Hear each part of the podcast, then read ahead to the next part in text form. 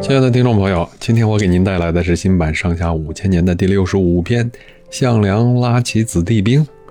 陈胜吴广起义以后啊，在吴中的项梁和侄儿项羽也起来响应，他们杀了会稽郡守，占领了会稽郡。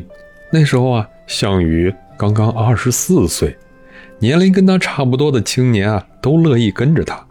不到几天功夫，项梁就拉起一支八千人的队伍。因为这些青年都是当地的子弟，也就称为八千子弟兵。项羽怎么会到吴中的呢？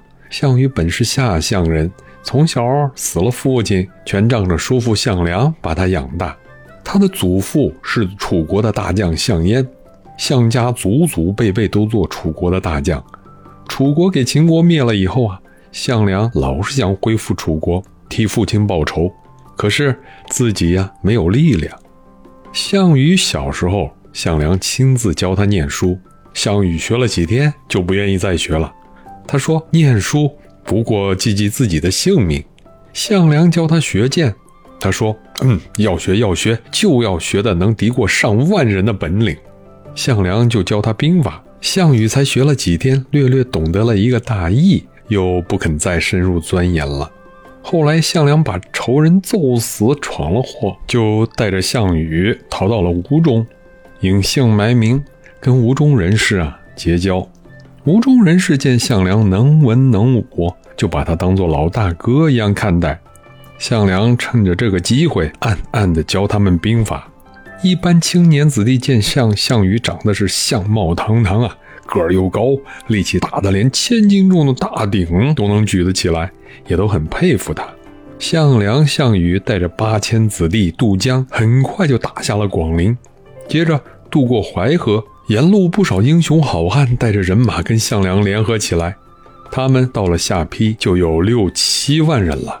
大军到了薛城驻扎下来。就在这时啊，有个叫刘邦的人带着一百多人来投奔了项梁。刘邦是沛县人，哎，做过亭长，主要的职务呢，本来就是管管当地啊老百姓打官司啊，抓抓小偷啊，遇到重大的事情呢，向县里去报告。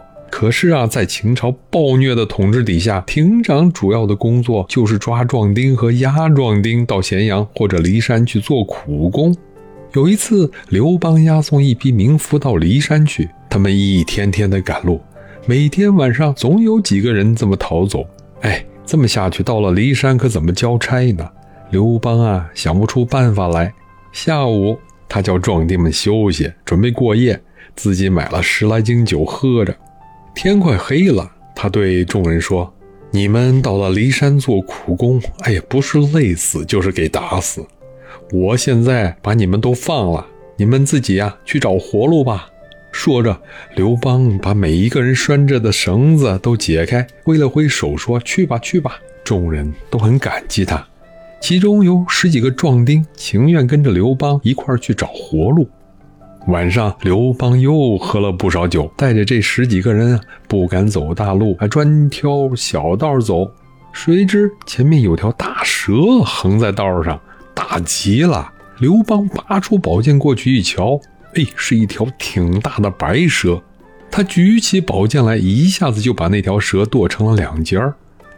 跟随着刘邦的人就编故事说，白蛇是白帝的儿子变的，给赤帝的儿子刘邦杀了。赤帝的儿子杀了白帝的儿子，就是说世上出了真命天子，秦朝的天下长不了了。斩了白蛇，刘邦同十几个壮士逃到了芒砀山躲了起来啊！别的也无路可走的人也跑来入伙。日子不多，竟聚集了一百多人。他们跟沛县县里头的文书萧何和监狱官曹参都有往来。那时陈胜吴广打下了陈县，萧何呢就打发樊哙去叫刘邦回来。樊哙是个宰狗的，他的妻子和刘邦的妻子是姊妹儿。刘邦和樊哙带着芒砀山一百多条好汉到了沛县城外，城里的百姓已经杀了县令，开了城门，把刘邦他们接到城里去。这么着，刘邦做了沛公。这时候啊，他已经四十八岁了。后来刘邦带领两三千人占领了自己的家乡丰乡，又碰到了张良带着一百多人想去投奔起义军，两人一商量啊，就去投靠了项梁。好，明天我继续给您带来新版上下五千年的第六十六篇《项羽破釜沉舟》，欢迎到时候收听，再见。